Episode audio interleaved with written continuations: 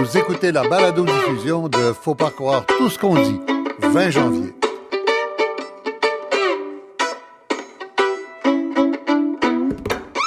Ici Michel Lacombe. Euh, les Jeux olympiques d'hiver de 2018 se dérouleront comme prévu en Corée du Sud à partir du 9 février. Euh, ben ça, c'est dans une vingtaine de jours, hein, c'est bientôt. Les deux Corées, Nord et Sud, n'en feront qu'une pour le défilé d'ouverture et pour certaines compétitions. Est-ce que ça veut dire quelque chose pour l'avenir et pour la sécurité du monde? On va examiner ça avec nos invités. Alors, je vais d'abord saluer et remercier beaucoup d'être là, monsieur le professeur Joseph Chung. Professeur Chung, bonjour. Enchanté. Euh, professeur Chung qui est, qui est au Québec depuis, euh, Depuis- très, très longtemps. 54, c'est ça? 54, 54, donc après la guerre de Corée. juste après la guerre. Voilà. Et euh, qui a été professeur d'économie à l'Université de Sudbury, à l'Université de Sherbrooke, aux études commerciales à Montréal et à l'Université du Québec à Montréal. Et euh, malgré votre âge, je pense qu'on peut le dire, vous êtes encore attaché à l'UQAM et vous avez encore des fonctions. Merci. voilà. Euh, Jean-François Bélanger, qui est en train de faire un doctorat en sciences politiques à l'Université McGill sur la bien. prolifération nucléaire. Monsieur Bélanger, bonjour. Bonjour. Alors, pas le Jean-François Bélanger de, de Radio-Canada, mais c'est le même nom, un homonyme. Monsieur Jean-Loup Chaplet, qui est professeur en management public à l'Université de Lausanne et qui est un spécialiste du CIO, j'allais dire du comportement du CIO. Monsieur Chaplet, bonjour. Bonjour. Euh, vous êtes euh, pour le moins un observateur attentif euh, des agissements du Comité international olympique, n'est-ce pas? Et oui, car je suis sur place à Lausanne, en Voilà. Suisse. Voilà. Et puis, on aura aussi avec nous Benoît Hardy-Chartrand, qu'on rejoint au Japon, euh, chercheur à la chaire Raoul Dandurand en études stratégiques, bon, et au, et au. Alors, euh, M. Hardy-Chartrand fait les deux grands instituts de, de recherche en politique internationale de Montréal, la chaire Raoul Dandurand et le Cérium. M. Hardy-Chartrand, bonjour. Vous nous- est-ce que vous- Bonjour. vous nous entendez? Bon, voilà, on a la communication. Alors, donc, je disais que les deux Corées vont euh, défiler ensemble au défilé d'ouverture euh, des Jeux olympiques. Le Comité international olympique a accepté ce matin la proposition conjointe des deux Corées, d'ailleurs. Euh, ils vont défiler ensemble sous un drapeau, un drapeau blanc avec le dessin de la péninsule coréenne en bleu, sans zone démilitarisée au milieu. C'est hautement symbolique. Euh, c'est pour ça que tout le monde dit que c'est un signe extraordinaire pour la paix. On verra. C'est déjà arrivé. C'est ça le problème. Ces choses-là arrivent. Et puis après, la vie quotidienne reprend ses droits. On verra. Euh, sauf qu'il y a trois semaines à peine, on se, disait, que les Jeux olympiques euh, de cette année euh, seraient tenus sous haute sécurité à cause de la menace nord-coréenne. Et puis, tout à coup, il y a trois semaines, le 1er janvier, il y a eu ce discours de Kim Jong-un euh, qui proposait de participer aux Jeux olympiques, même si tous les athlètes inscrits sont largement en retard. Il fallait s'inscrire avant octobre. Et c'est pour ça qu'il fallait ce matin une décision particulière du CIO. Alors, euh, décision qui a été annoncée par le président Thomas Bach The Olympic Games are always about building bridges. They never erect walls. The Olympic spirit is about respect, dialogue, and understanding. The Olympic Winter Games Pyeongchang 2018 are hopefully opening the door to a brighter future on the Korean Peninsula and inviting the world to join in a celebration of hope. Voilà, alors euh, Thomas Bach, président du CIO, les Jeux olympiques ont pour but de construire des ponts et non pas d'ériger des murs. L'esprit olympique, c'est le respect, le dialogue, la compréhension. Les Jeux olympiques d'hiver de Pyeongchang 2018 ouvrent, espérons-le, la porte à un avenir meilleur pour la péninsule coréenne et le monde pour célébrer ensemble l'espoir. Euh, Robert Frozy, mon cher collègue, euh, c'est pas la première fois euh, que monsieur le, que le CIO s'enthousiasment pour la participation nord-coréenne. C'est quand même déjà arrivé. Oui, c'est déjà arrivé, mais c'est pas. euh, écoutez, euh, un, ils ont réussi euh, la trêve olympique euh, qui existe depuis euh, depuis le 9e siècle avant Jésus-Christ. Puis d'autre part, euh, c'est C'est ce que nous disent les historiens. Oui. oui, et, et- et d'autre part, c'est euh, c'est en fait un, un exemple aussi, puis on va y revenir, que là où les diplomaties traditionnelles échouent, eh bien le sport des fois réussit des miracles. Euh, Mais et des miracles temporaires, très souvent. temporaire, mais en même temps, euh, en même temps pour la Corée du Nord. Euh, C'était un passage, je dirais, quasi obligé de participer à, à- à cet événement sportif. Il ne pouvait pas être mis une seconde fois au banc de la société. Il l'est déjà avec les sanctions de, de, de l'ONU et des, et, et des États-Unis. Mais il y a aussi euh, derrière tout ça euh, une volonté, je dirais, idéologique de participer à des mouvements d'importance sportive comme cela. Et on l'a vu par le passé et on y reviendra. On a annoncé aujourd'hui en plus 22 athlètes euh, qui seront donc euh, présents dans différentes disciplines. On le savait en patinage artistique, en ski alpin. Il va y avoir cette équipe unifiée euh, en, Ouais. en, en hockey féminin, euh, donc euh, des joueuses Avec une entraîneur canadienne. avec une entraîneur canadienne, avec des joueuses, deux joueuses canadiennes qui sont d'origine Ah bon sud-coréenne, oui, qui qui feront partie donc de, de, de cette équipe, des joueuses qui aussi évoluent en Amérique du Nord, qui sont d'origine sud-coréenne, qui feront partie donc de cette équipe unifiée. L'entraîneur Sarah Murray du Manitoba, de Ouais, Winnipeg, je une crois. Manitobaine, oui, oui, Oui. qui qui est la fille d'Andy Murray, ancien entraîneur de- des Kings de Los Angeles, qui qui finalement avait un ami commun, euh, Jim Peck, qui entraîne, qui est l'entraîneur donc de l'équipe masculine de de hockey euh, sud-coréen, qui finalement bah, a fait cette proposition à sa fille en disant bah on cherche euh, on cherche une Mhm. entraîneur pour l'équipe sud-coréenne, puis elle a accepté le défi. C'est la première fois qu'il y a une équipe conjointe euh, nord et sud euh, au hockey féminin? Au hockey féminin, euh, à, mon, à ma connaissance, oui. Mhm. Euh, ils ont déjà défilé ensemble, hein, euh, sous Ouais. un drapeau unifié, il faut le Ouais. rappeler, euh, à Athènes, à Sydney et, euh, et à Turin. Euh, donc, euh, mais c'est pas bon, c'est pas une grande force non plus hein, pour les Jeux d'hiver. Je pense qu'ils ont gagné deux seules médailles depuis 1964, euh, première participation à Innsbruck pour la Corée du Nord. Donc, euh, c'est pas une grosse puissance qui s'amène là. Mais euh, en plus, ce qui est très étonnant, et ça, ça a été annoncé aussi ce matin, c'est que les Nord-Coréens, les 22 athlètes, seront logés au village olympique. Alors euh, ça c'est Oui. intéressant parce qu'on aurait très bien pu les mettre euh, Ah, ils sont pas sur un bateau dans le port. Non, ils seront pas sur un bateau dans le port. Peut-être que le reste de la grosse délégation qu'on veut envoyer de 500 personnes, avec des musiciens, avec des groupes pop, avec l'orchestre symphonique nord-coréen, euh, peut-être qu'il faudra les loger quelque part. Moran Bong Band. Oui, absolument. Oui, oui. Dix euh, jeunes filles, euh, groupe formé par Kim Jong-un Oui. et, euh, et Les qui, jeunes euh, filles en robe blanche avec un bonnet blanc, ça ressemble un peu à France Gall 1970. Com- Complètement avec les petites mini-jupes et puis les chorégraphies, oui, de, de comme les Claudettes à l'époque, Ouais. pour ceux qui s'en souviennent. Euh, c'est très intéressant aussi de Habillés voir. en blanc comme des classelles. Oui, et puis euh, c'est intéressant que le, le, le- la- Corée du Nord veut montrer aussi que bah ils sont un petit peu, passez-moi l'expression, à la page Ouais, avec ce groupe de dix femmes donc euh, qui font de la pop musique. Ouais, il y a les, les- les vedettes de ce groupe, c'est les patineurs artistiques entraînés à Montréal. Entraînés aussi à Montréal euh, par euh, Bruno et Julie euh, Marcotte et qui sont euh, et qui sont restés quelques mois ici effectivement pour bénéficier euh, de leurs conseils. Alors ça a été une histoire absolument rocambolesque. Là, on n'a pas le temps de tout euh, de tout dévoiler, mais mais c'est quand même assez euh, oui incroyable qu'ils se sont entraînés ici. Pas de velléité de médaille, mais tout de même, euh, ils font quand même partie de, de ce club restreint de, gens- de, de, de couples en danse euh, qui sont donc qualifiés pour les Jeux Olympiques. Voilà. Alors, on va aller tout de suite euh, à Lausanne avec Monsieur Jean-Loup Chaplet. Monsieur Chaplet, bonjour. Bonjour. Alors, Monsieur Chaplet, euh, très enthousiaste, le président Thomas Bach euh, ce matin.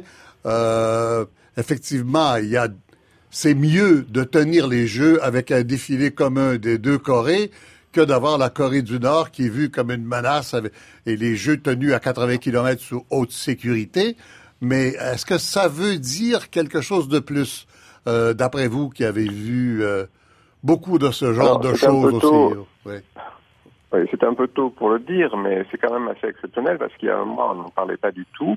Et non seulement ils vont défiler euh, derrière le même drapeau de la Corée unifiée, mais ils vont concourir aussi euh, dans une équipe unifiée, c'est-à-dire qu'ils seront annoncés dans les compétitions sous un sigle COR, qui n'est pas le sigle utilisé habituellement pour la Corée du Sud. Euh, dans toutes les compétitions? c'est KOR normalement. Dans, toutes, les compétitions. est que ça veut dire va Est-ce que ça veut dire qu'on va compter les médailles pour la Corée Point?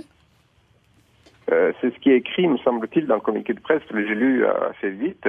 Mais euh, il me semble qu'effectivement, euh, il va y avoir une équipe unifiée aussi au niveau des compétitions. Et ça, c'est assez nouveau, effectivement. C'était le cas de l'Allemagne. Vous savez, il y a aussi les deux Allemagnes, l'Allemagne Oui. euh, fédérale et l'Allemagne de l'Est, dans, les années 60. Et ils ont fait la même chose aux Jeux Olympiques à Rome en 1960 et à Tokyo en 1964. Ça, c'était très vieux, bien sûr. Mais 30 ans plus tard, effectivement, euh, les deux Allemagnes étaient réunies. Donc ça prendra peut-être beaucoup de temps encore, mais euh, l'espoir est là. oui. Vous savez, l'espoir fait vivre, comme on dit. Oui, l'espoir fait vivre, mais on a été tellement souvent déçus. Euh, ne prenons que le défilé conjoint sous le drapeau de l'unification. Euh, n'empêche qu'il y a eu par la suite la crise euh, nucléaire, la crise des missiles Oui. balistiques, euh, le fait que Kim Jong-un soit présenté comme un homme ridicule partout euh, dans tous les, bulletins de nouvelles en Occident, euh, dans des films, dans des clips vidéo, etc. C'est comme euh, vu comme le bouffon du monde. On en met beaucoup sur le dos d'une compétition de trois semaines. Oui, mais c'est pour ça qu'il a bougé, justement, et qu'il a voulu faire en quelque sorte un coup avec les Jeux Olympiques en Corée du Sud, parce que la Corée va être pendant 15 jours sous le feu des médias. Et de ce point de vue, euh, il- a réussi son coup, je crois, on peut dire. Et puis aussi, la Corée a beaucoup changé. Euh, la Corée du Nord euh, est isolée aujourd'hui, alors qu'il y a, à l'époque des Jeux de Séoul, par exemple, c'était un membre assez éminent du, bloc soviétique, mais le bloc soviétique a disparu depuis. Et aujourd'hui, la Corée est très isolée. Elle a très peu d'alliés, sauf la Chine peut-être, et encore. Et bien sûr, euh, ces essais atomiques n'ont pas aidé à la situation. Et là, en, réintroduisant la Corée du Nord à travers euh, l'histoire olympique, eh bien, euh, je pense que le président Kim a trouvé une, façon de faire parler de lui en bien. Euh, vous avez l'air d'avoir envie d'y croire, Jean-Loup Chapelet. Ah non, moi je suis très euh, sceptique aussi, et ça prendra des années et des années, euh, la réunification des deux pays, mais je pense qu'à très long terme, il y aura réunification des deux pays parce que c'est une péninsule qui géographiquement euh, est tout à fait unifiée, et les deux Mhm. pays d'ailleurs veulent une réunification. La question c'est comment se fait cette réunification? Et euh, vous Ouais. avez d'un côté euh, un pays euh, Ouais. un peu sous-développé, il faut bien le dire, la Corée du Nord, et de l'autre un pays très développé aujourd'hui, la Corée du Sud, ce qui n'était pas le cas en Ouais. 88 à Séoul. Euh, la Corée était plutôt un pays en développement à l'époque et avait justement voulu organiser les Jeux d'été en 88 Oui, pour montrer qu'elle existait à la face du monde. Oui, on va- Aujourd'hui, la oui. Corée du Sud est un pays euh, sophistiqué. Hmm. On va beaucoup expliquer cette euh, différence-là tout à l'heure. Quant au CIO, euh, c'est du pain béni pour le CIO. Là. le CIO a encore un argument pour entretenir son image euh, de grand pacificateur du monde par le sport, etc., etc. Est-ce que c'est euh, est-ce que c'est positif que le CIO récupère toujours ces événements-là pour faire à sa gloire, quoi? Alors, le- savez, les Jeux Olympiques sont une caisse de résonance absolument extraordinaire. Tous les médias du monde entier euh, y assistent et rapportent euh, ce qui s'y passe. Et là, ça donne l'occasion au CIO de parler d'autre chose que des problèmes de billetterie, de, de température, de neige qui n'est pas assez bonne, etc. etc. Et de dopage, oui. Donc c'est l'occasion de, sortir un peu de ces ornières et d'être euh, sur la haute route avec euh, la notion de la paix, de la coexistence pacifique, etc., qui a toujours été là, mais qui souvent a été euh, occultée par des problèmes plus immédiats. Oui.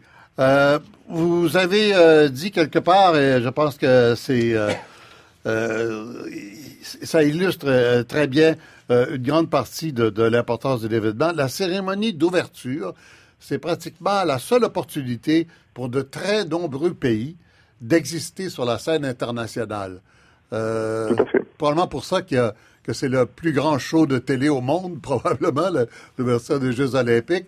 Euh, et et- et c'est un peu le cas pour euh, euh, ben, la Corée du Nord existait autrement. Alors, soit pour exister, soit pour changer son image, quoi, c'est ça? C'est-à-dire, Non seulement euh, elle va défiler, mais on va en parler. parce que c'est vrai que beaucoup de pays défilent et puis ont quelques secondes de, de présence télévisuelle Mm. et puis après ça s'arrête. Mais à Pyeongchang, d'après ce qu'on entend, il y aura une centaine de pays, c'est-à-dire euh, un record. Il n'y a jamais eu autant de pays. Je crois qu'à l'édition précédente, à Sochi, il y avait euh, 90 pays qui étaient présents.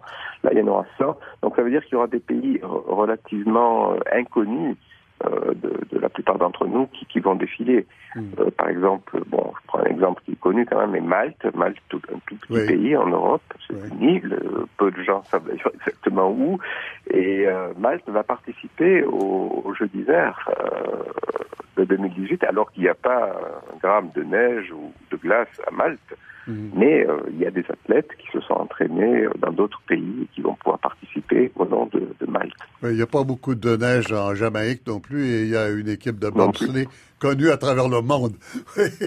Alors, Monsieur Chapelet, vous restez avec Mais nous? Vous restez, oui, euh, je vous laisse, je vous laisse continuer, oui. Non, je, je disais la Jamaïque c'était un peu plus facile parce qu'ils ont fait l'objet de, de reportages et de films Oui, aussi très oui. célèbres. Euh, par contre, Malte, euh, je, je défie un petit peu les, les auditeurs de, de nous dire exactement où se trouve Malte. C'est c'est dans le milieu de la Méditerranée, non? Oui, tout à fait. Bravo. Voilà. Alors, euh, on, on revient avec vous, Monsieur Chapelet. Et d'ailleurs, j'aimerais ça que, pensez-y un peu, j'aimerais ça que vous nous disiez tout à l'heure dans la discussion si vous êtes capable de retrouver un événement olympique qui a effectivement changé la donne politique de façon permanente par la suite, si c'est quelque chose qui vous revient à la mémoire. Alors, je reviens, en, d'accord. je reviens en studio ici avec euh, Monsieur Joseph euh, Chung, euh, le professeur Chung. Donc, euh, professeur Chung, est-ce que j'aimerais ça que vous nous donniez une idée de la Corée dans laquelle s'en va mon ami Robert Frozy là, dans deux semaines. Euh, Robert, tu pars dans deux semaines. C'est ça, oui. oui. Euh, qui est déjà, déjà pour euh, juste la ville de Séoul, très différente de celle où il y avait les, les Jeux olympiques de 88. hein. On était sous une dictature d'un général à l'époque, et maintenant on a un premier ministre en Corée du Sud, euh, démocrate, un peu, enfin vu comme libéral d'ici. Euh, la Corée a beaucoup changé depuis la dernière fois qu'ils ont reçu les Jeux. Euh, Bon, euh, pour comprendre euh, ces phénomènes, peut-être ça vaut la peine de voir un peu rapidement l'histoire, l'évolution politique de la Corée. Oui, Bon, alors, dans les années euh, 60, avec Monsieur le Président Syngman Lee, c'était démocratie importée des États-Unis, suivie par euh, enfin, 30 années de dictature militaire, par Park Chung-hee, puis euh, John Doohan euh, et Noteo. Alors, on est passé de la ça. démocratie des À années part- 60 c'est ça, à, à partir la de, dictature. c'est ça, à partir de euh, 1998 jusqu'à 2007, Oui. c'était la période de paix.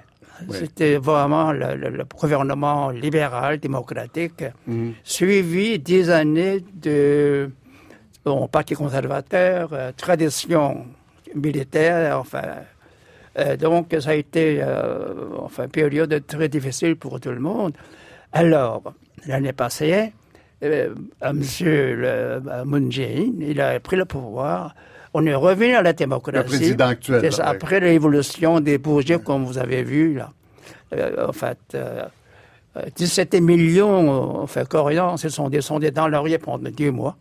Ils ont renversé le gouvernement de Park, euh, enfin, Park Les Geun-hye. manif- vous dites 17 millions de Oui, manifestants? oui, oui. Sans aucune violence. Hein.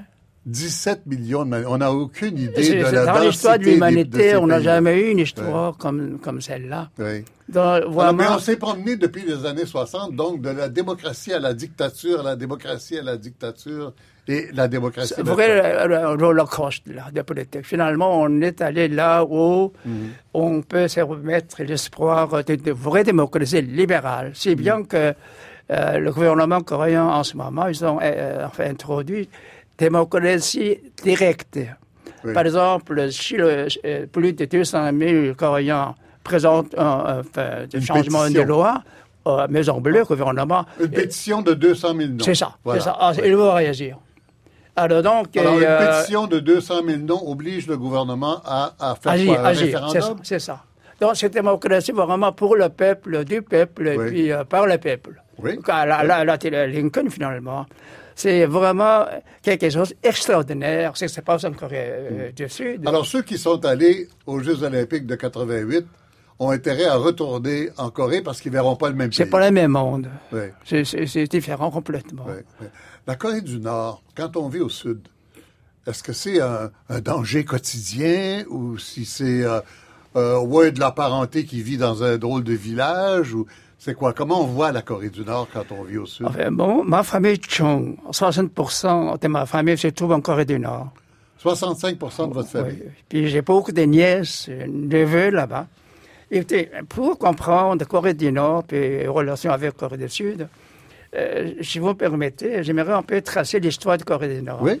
Là, il y a deux phases. La première phase, à partir de 1948 jusqu'à 1994. Donc, après la Deuxième Guerre, Kim, Kim Il-sung. après la Deuxième Guerre, quand les. Mhm. puissances occidentales se divisent le monde. Oui. C'était l'époque Juche, juchéisme, c'est-à-dire autonomie, souveraineté, etc. Donc c'était l'époque d'idéologie. Mhm. Sur le plan économique, ça allait très bien. Grâce à l'aide de la, qui vient de la Russie ou euh, d'autres pays. Euh, C'est la grande époque de l'Union soviétique, c'est la fin ça. de Staline. Alors, donc, en Alors, 1980. le, le- le Nord est sous influence de, de l'Union soviétique et le Sud américaine. C'est ça. Voilà. Et le Corée du Nord, durant cette période, protégé par les Russies contre Ouais. l'attaque possible nucléaire de la part des États-Unis. Mhm. Parce que la guerre n'est pas encore finie. Les relations entre le- les États-Unis et la Corée du Nord encore en état de guerre. Mhm. Bon. Alors, donc, Kim Il-sung, fondateur du pays, il est mort en 1994. Puis Kim Jong-il succède. Mhm. À l'époque, puis c'est le euh, plan soviétique, il y a vraiment menace euh, euh, nucléaire. D'où Kim Jong-il a adopté l'idéologie Songun, c'est-à-dire le, Son le père du président actuel. Non, non, son père. Le père son du président actuel. Alors donc, son père Kim Jong-il, il a décédé en 2000. 11 euh, décembre. De commencer l'aventure nucléaire. Donc, cette deuxième phase, c'était la phase de militarisation de la Corée, oui. ce qu'on appelle Songun, oui. son priorité qu'on est militaire. Oui. Euh, parce que euh, la Corée n'était plus protégée par le bloc soviétique. Euh, donc, il fallait renforcer les militaires. Monsieur Chung, je, vous arrête là parce que l'émission dure seulement 50 minutes. Je veux vous demander, est-ce que vous croyez que après les Jeux olympiques, Mm-hmm. il va rester quelque chose de ce défilé conjoint, de cette participation conjointe, ou si c'est une accalmie temporaire? Qu'est-ce que vous pensez? C'est une très bonne question, mon cher. C'est ça le problème. Alors, le Jeu olympique peut jouer le rôle de pont, d'accord. Mais ça dépend qu'est-ce qu'on va arriver après les Jeux olympiques. Oui. Alors, pour, pour expliquer ça, pourquoi Kim Jong-il, tout d'un coup, ouvre la porte? Le 1er janvier. pourquoi, pourquoi il a fait ça? Ouais. Il a deux raisons. D'abord, Moon Jae-in, président de la Corée du Sud, est très favorable au dialogue. Oui. Secondo, les Corées du Nord auraient complété leur programme nucléaire. Donc, il est sûr Ils seraient à maturité. Là. Ils, ont, ils ont les bombes qu'ils veulent et les missiles qu'ils veulent. Ça. Donc, autrement dit, Kim Jong avait confiance de se défendre. Puis, troisièmement, eh bien, euh, tout- euh, monsieur, euh, enfin, les États-Unis aussi, on peut aider en accentuant la pression sur eux. Alors, donc, euh, le- ce qui va arriver après, bon, grâce à ça, et on a arrêté l'exercice militaire conjoint. Euh, Eagle et, euh, enfin, Entre, les, entre la Corée du Sud et les résolve, Américains. c'est ça. Oui. On l'aurait mis pour le mois d'avril. oui. Alors, si la, la dimension des exercices militaires est réduite, si euh, les États-Unis est prêt de dialoguer, ça pourrait aller. Ça pourrait aller. Ouais. Il Euh, pourrait, il pourrait y avoir une vraie accalmie. Autrement dit, si ça ne marche pas, le, pont finit. Il n'y aura pas de pont. Oui. Alors, on va euh, revenir ici maintenant. Il y a eu cette semaine à Vancouver, au Canada, une conférence euh, des pays euh, occidentaux, euh, parce qu'il n'y avait pas, euh, il y avait ni la Russie ni la Chine, entre autres, parce qu'ils n'étaient pas invités. Alors, une conférence présidée par euh, notre ministre des Affaires étrangères, Christian Freeland, et le secrétaire d'État euh, américain, Rex Tillerson sur le problème nucléaire de la Corée du Nord, la même semaine où se déroule tout ce qu'on est en train d'expliquer. Jean-François Bélanger, pourquoi il y a eu cette conférence à Vancouver? désolé. Euh, en fait, il faut, il faut, se re- il faut revenir avant la, le- Oui, il faut l'entente- toujours revenir faut revenir un avant, peu mais- avant euh, la- l'entente au- au- autour des Jeux olympiques. On se rappellera que quand le Canada a fait euh, la proposition de ce sommet-là, on était un peu nulle part dans les processus diplomatiques. On avait encore... euh, on avait encore le président américain qui voulait y aller pour une méthode un peu plus agressive. C'est On- la période, mon bouton nucléaire est plus gros que le tien. euh, si je me souviens bien, ça vient un peu avant, Ouais. mais ça, ça vient quand même dans la dans la foulée des je vais déverser le feu et la fureur. Ouais, ouais, ouais. S'il continue dans cette voie-là, euh, on avait eu un test de missile pas très longtemps euh, avant, et puis le Canada s'est offert un peu en, en tierce partie pour essayer de, de, de trouver une solution diplomatique à cette impasse qui semblait, avec les tensions, vouloir se diriger vers un conflit limité sur la péninsule. Oui. Mais là, elle s'est tenue quand même, je répète, en l'absence de la Chine et de la Russie. Ça sert à quoi? Est-ce que c'est pas un très mauvais calcul la semaine où on a des très bonnes nouvelles comme celle-là? Ça va servir à quoi, cette conférence? Écoutez, le, le sceptique en moi a envie de dire pas grand-chose pour le processus de paix, parce que comme vous le dites si bien, la Russie est pas là, les Chinois sont pas là, les Nord-Coréens sont pas présents à la table. Par contre, pour, pour les pays comme les Américains, le Canada et puis tout ça, en négociation, présenter un front uni vers un but précis a un certain pouvoir de négociation parce que ça limite le nombre c'est un classique. c'est un classique, mais ça limite aussi parce que quand on, on, on le sait, lorsque vous négociez avec plusieurs personnes à la table, c'est excessivement compliqué.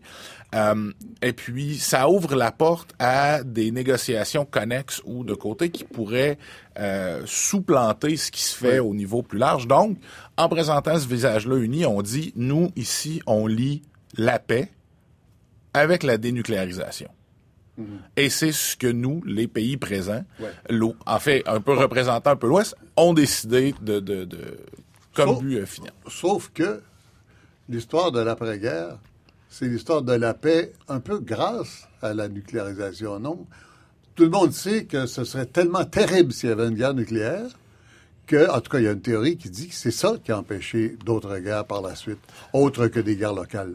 En fait, le- le- l'argument de la destruction euh, mutuelle assurée euh, fonctionne très très bien lorsque les euh, les capacités des deux joueurs sont assez identiques. Donc, quand on parle des Américains et puis de l'Union soviétique. Par contre, lorsqu'on regarde les capacités asymétriques, c'est ici qu'on vient qu'il y a avoir peut-être un problème avec avec cet argument-là, parce que prenez la Corée du Nord par exemple. La Corée du Nord, malgré que maintenant, toutes les indications nous disent que les installations sont sécures, les, silos où les, les missiles sont, sont tenus sont sécurisés, donc assez difficilement euh, prompts à la destruction. Ils ont des, euh, ils sont capables de lancer des missiles sur rail, par exemple, donc c'est difficile de les trouver.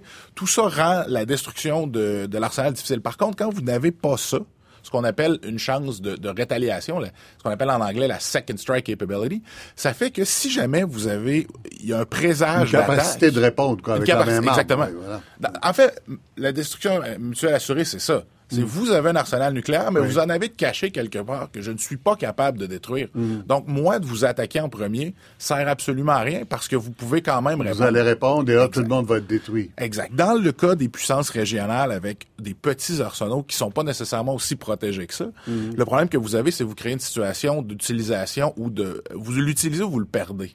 Mm. Donc, en cas de crise, en cas d'escalation de conflit, euh, le, le calcul devient un peu différent parce que vous vous dites, mais si je me fais attaquer et puis une chance de, tru- de détruire mon arsenal, donc je vais l'utiliser en premier. Et puis on est encore là avec la Oh Corée du Nord en ce moment. Il y a encore une chance qu'il puisse se faire désarmer en cas de conflit limité. Donc si les Américains vont de l'avant suite à des nouvelles provocations avec une attaque limitée comme ils se discutent en ce moment, ce qu'ils appelaient le bloody nose pour essayer de les ramener sur des thèmes favorables à la table des négociations, la Corée du Nord a un incentive de frapper nucléaire immédiatement pour ne pas perdre la capacité.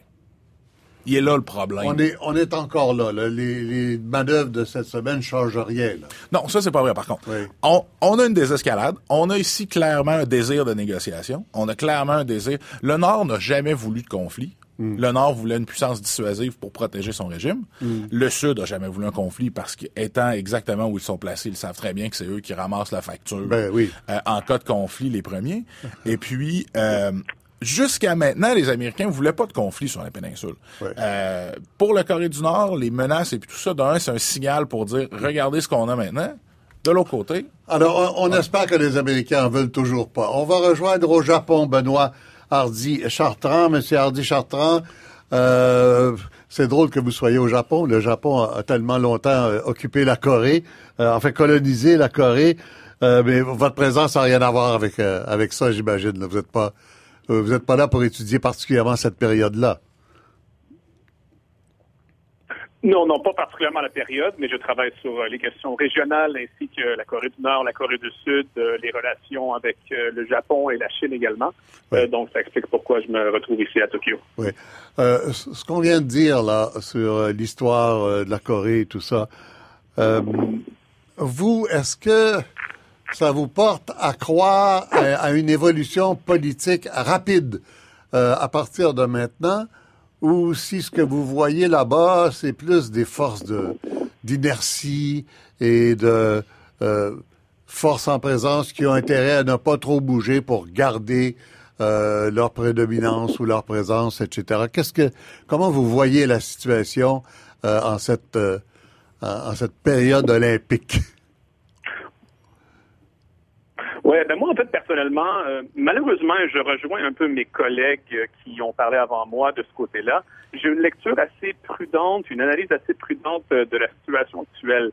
il est vrai que l'accalmie qu'on a vue depuis le 1er janvier est, est, un, est un développement positif. il y a, on a raison d'applaudir ce rapprochement-là entre le nord et le sud. Mais en réalité, ce genre de rapprochement auquel on assiste, il y en a eu plusieurs entre la Corée du Nord et la Corée du Sud depuis quelques années. Euh, mais déjà même il y a il y a deux ans, il y avait un rapprochement, euh, des, un dialogue entre le Nord et le Sud qui avait mené à des réunions familiales entre les deux pays. Et on a bien vu ce qui s'est passé par la suite. 2017 a probablement été l'année la plus tendue entre les deux pays depuis la guerre de Corée. Et donc voilà pourquoi j'ai une lecture très prudente et la raison étant que même s'il y a un rapprochement entre le Nord et le Sud, essentiellement, on n'assiste pas à une rivalité où la guerre ici euh, n'est pas entre le Nord et le Sud, même si officiellement, oui, les deux pays sont encore en guerre.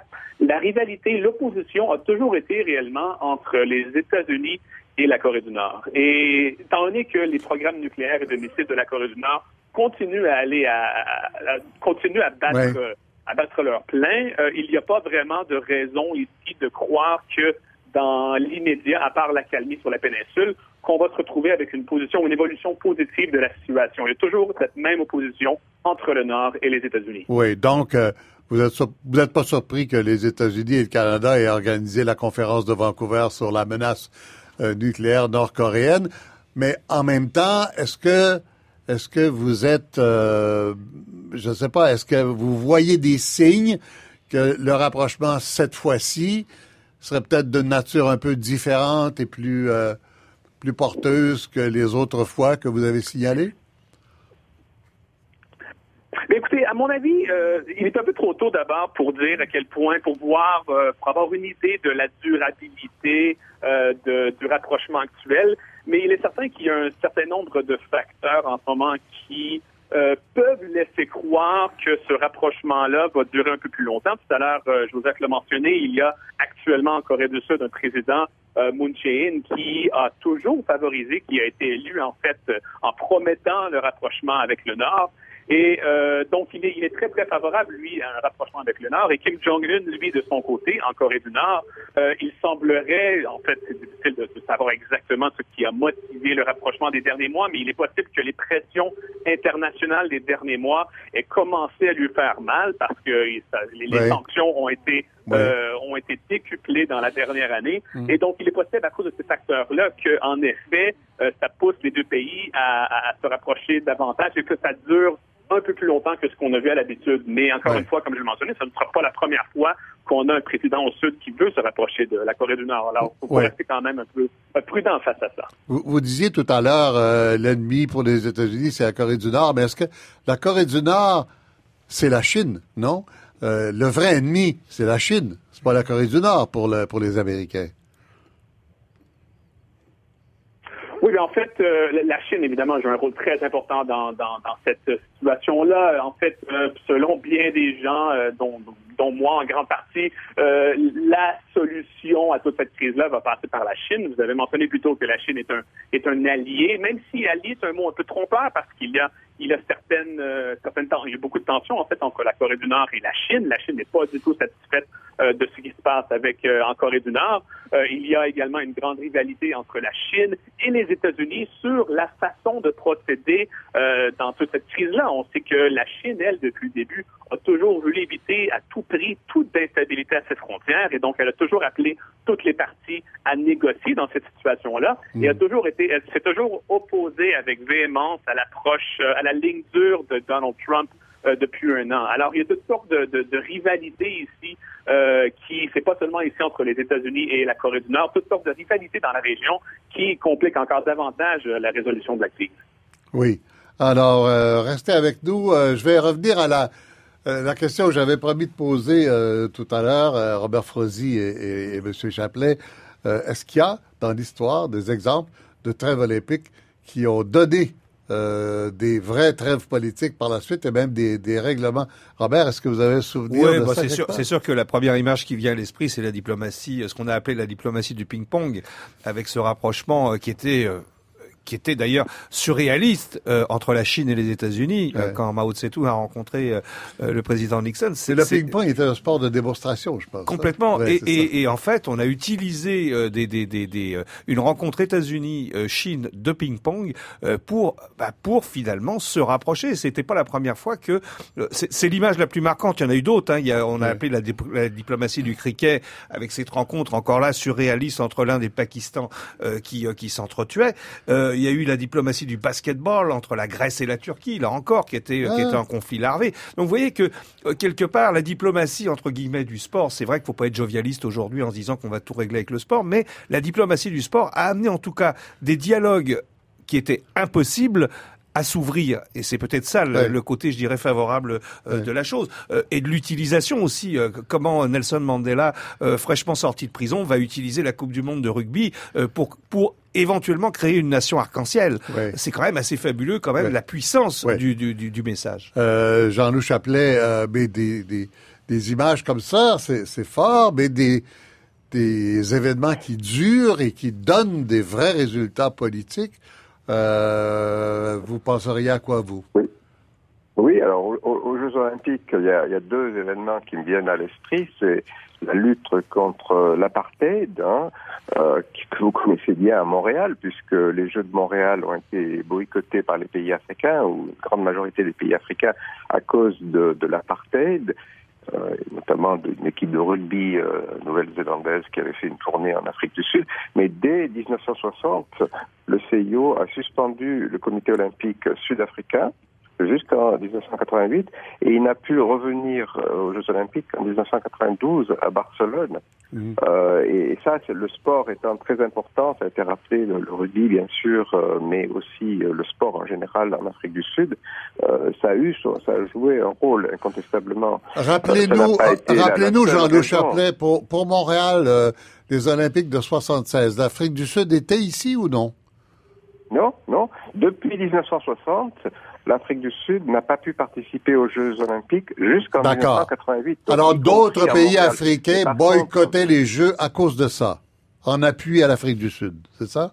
Oui, les, non, parce que le, les pays africains euh, ont dit euh, on n'accepte pas l'apartheid dans le sport, dans tous les sports et pas qu'aux Jeux Olympiques. D'accord, aux Jeux Olympiques, l'Afrique du Sud ne participe plus depuis longtemps, mais euh, euh, son équipe de rugby a encore joué avec la Nouvelle-Zélande qui, Oui. elle, participe aux Jeux Olympiques. Oh Donc c'était le prétexte. Oui. Pour, euh, oui, oui, vous voyez à l'époque. Mais c'est parce que. Oui, on y était très militants à l'époque. International. Oui, oui. Il y avait un mouvement international avec les gouvernements, avec l'ONU, contre l'apartheid dans Mm. le sport et contre l'apartheid en général. Et c'est pour ça que ça a réussi. Et c'est et c'est ce qui se passera avec la Corée du Nord et la Corée du Sud. Il faut que les, les grandes puissances euh, du Pacifique, euh, le Canada, le, le Japon, la Chine, bien sûr, la, la Corée du Nord, la Russie, la Corée du Sud, euh, agissent parce que ce n'est pas les Jeux Olympiques tout seuls qui vont permettre euh, de, de réaliser des miracles. Le deuxième exemple auquel je Oui. pensais, olympique aussi de nouveau, Oui. c'est la Chine. La Chine a voulu participer aux Jeux Olympiques, la Chine populaire, la Chine de Pékin aux Jeux Olympiques, a voulu participer aux Jeux Olympiques depuis les années 50. Et ne pouvaient pas le faire parce que le comité reconnu à l'époque, c'était celui de Taipei, Taïwan. Mhm. Et en 1979, euh, les deux parties ont accepté un accord qui a permis justement de maintenir cette double participation qui est absolument unique, à la fois de, de Taipei et de euh, la Chine populaire aux Jeux olympiques depuis 1984. Il y avait deux C'est le- Chines, le, donc. seul événement mondial où les deux Chines participent. Vous savez bien qu'à l'ONU, il n'y a que la Chine populaire qui est représentée et que Taïwan euh, Mm. n'est plus représentée depuis très longtemps maintenant. Donc on peut dire que dans ces deux cas, euh, les Jeux olympiques ont servi de catalyseur. Ce n'est pas euh, la panacée, mais c'est le, le signal, peut-être, si vous voulez, de, de possibilités qui ensuite euh, sont, doivent être réalisées par les gouvernements. Ce sont les gouvernements, les politiques qui peuvent agir en, en la matière. Ouais. Et ce sera le cas, sans doute, entre la Corée du Nord et la Corée du Sud, avec tous les autres grands pays qui sont tout autour. C'est pas la panacée, c'est le signal, mais en même temps, euh, disons que ça crée une, une urgence d'agir, une sorte de deadline. On se dit, ben, si on peut régler quelque chose, il faudrait que ce soit réglé avant ce temps-là, quoi. C'est ça. C'est c'est là l'utilité, Ben, peut-être. c'est- c'est- c'est oui, c'est tout le sens de votre question. Qu'est-ce qui va se passer après Ouais. Et ce qui va se passer après, eh bien, c'est les gouvernements qui le décideront. Les Jeux Olympiques ne reviendront pas en Corée avant très très longtemps, sans doute. Et donc, euh, ce qui va se passer euh, après ce, ce signal important, euh, c'est les gouvernements qui doivent le, le faire. Alors, M. Monsieur Chung, euh, je voudrais qu'on reparle un peu de la Corée. À moins, je sais pas, vous voulez peut-être ajouter quelque chose sur cette discussion-là. Euh, oui, je vous écoute. Je pense que la question fondamentale est de savoir pourquoi Corée du Nord se tient tellement pour le rôle nucléaire. Alors, est-ce que la question que je me pose... Ce que, est-ce ce que M. Bélanger nous disait tout à l'heure, Ah, c'est qu'il tient au ah, programme La nucléaire question pose, parce que c'est parce que c'est sa seule assurance de résister aux États-Unis. Parce que est-ce que la Corée du Nord peut attaquer quelqu'un? Non, Moi, je pense ouais. pas. Ouais, c'est un tout pays, 25 millions, Ouais. PIB 40 milliards, dépense 4 milliards par année pour la défense nationale, contre 700 milliards aux États-Unis, Ouais, ouais. 140 milliards en Chine, 40 milliards au Sud pour la défense nationale. Mhm. La Corée du Nord n'a pas le moyen d'attaquer n'importe qui, qui, qui- quiconque. Donc, le nucléaire, c'est pour la défense contre l'attaque qui vient de l'extérieur, il me semble.